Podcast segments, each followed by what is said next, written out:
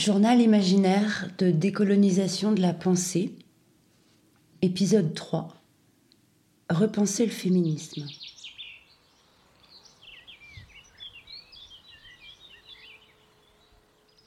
L'an dernier, il y a eu un moment, un mois, deux mois ou trois mois, où toutes mes copines avaient un seul titre de livre à la bouche Sorcière de Mona Chollet. Toutes sans forcément qu'elles se soient concertées, puisque c'était des copines de cercles différents. Et donc au bout d'un moment, je suis allée à la librairie pour me procurer Sorcière de Mona Chollet, qui est un excellent bouquin dont je vous recommande chaudement la lecture. Juste à côté, chez le libraire, il y avait un petit livre rose intitulé Féminisme décolonial de Françoise Vergès. Alors forcément, je l'ai acheté et je l'ai lu. La réflexion à laquelle invite Féminisme décolonial de Françoise Vergès, elle est multiple. Tout d'abord, naturellement, qu'est-ce que l'élan féministe?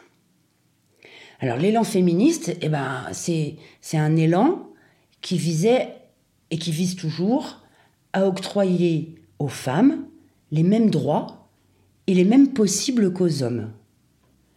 Des possibles civils et des possibles professionnels notamment. En pratique, pour pouvoir parvenir à ouvrir aux femmes les mêmes possibles professionnels qu'aux hommes, eh ben, il a fallu notamment leur libérer du temps. Or, cette réserve de temps, on la trouve principalement dans les tâches domestiques.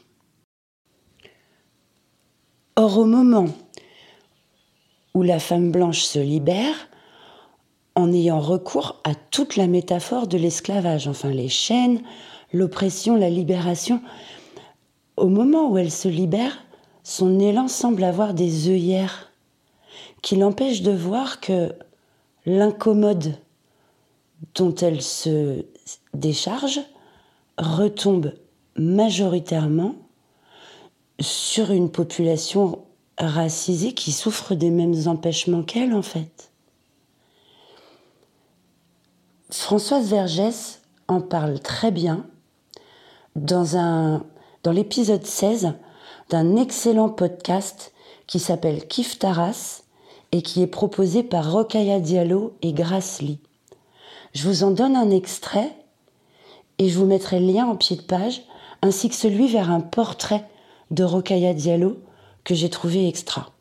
Effectivement, ce que tu dis aussi qui est très intéressant, c'est que euh, les femmes occidentales se sont libérées euh, d'un certain nombre de tâches domestiques, mais elles l'ont fait au détriment d'autres femmes, euh, qui souvent sont des femmes immigrées, qui parfois sont en situation irrégulière et donc payées parfois au noir, donc ne, ne, cotisent pas pour des droits sociaux. Donc cette question-là, c'est comment on peut être féministe, donc aller faire des marches, etc. dans la rue, et en même temps soi-même être employeur, employeuse d'autres femmes qui vivent de manière ah, plus précaire. Tu as tout à fait raison, et aussi on notera que le, ces femmes sont souvent aussi des femmes euh, euh, entre 40 et 50 ans c'est-à-dire qui ont aussi des enfants. Donc, et c'est de les arracher aussi à, ça. C'est d'une part euh, ce que j'appelle aussi une économie de l'épuisement, parce que c'est des travaux très lourds, très fatigants, même d'aller chercher les enfants, des femmes bourgeoises, de s'en occuper, ça, et d'être séparée de ses propres enfants, d'arriver tard à la maison, d'avoir à se lever très tôt pour reprendre le travail, euh, d'avoir de longues euh, heures de transport, tout ça n'étant pas compté dans le, dans le salaire qui est donné. Et là-dessus, c'est d'autres femmes, donc ces femmes blanches, peuvent euh, euh, courir dans le monde, parler euh, du voile qui opprime les femmes, parler du droit d'être importuné dans le métro, parler de, de l'égalité 50-50, de devenir patronne des grandes multinationales. Ces possibilités leur sont données à cause sur l'exploitation invisibilisée de, de, milliers et de milliers, enfin en France, de dizaines de milliers de femmes racisées.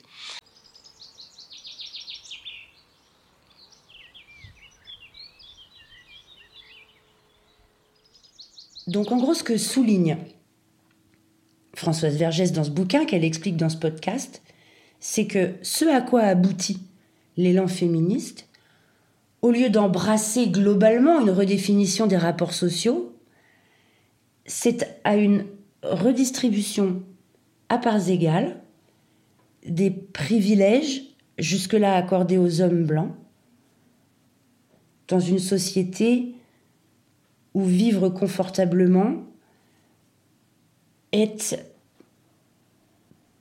majoritairement ou de façon polarisée un, un privilège de blanc. La leçon que je tire de ce phénomène dans l'analyse de ma propre pensée, c'est que peut-être on a tendance à confondre racisme et perspective d'extrême droite. On, on, a tendance à associer les deux, alors que le racisme, il n'est pas nécessairement bruyant, il n'est pas nécessairement vocal. Le racisme, il peut tout à fait être silencieux. Aujourd'hui, je me dis que dans le bus dans lequel est montée Rosa Parks en 1955, il n'y avait pas que des gens d'extrême droite, mais qu'en fait, l'organisation de ce bus reposait sur des schémas racistes. Et aujourd'hui, ce que je me dis, c'est que peut-être en 2020, il y a encore trop de monde à l'arrière du bus.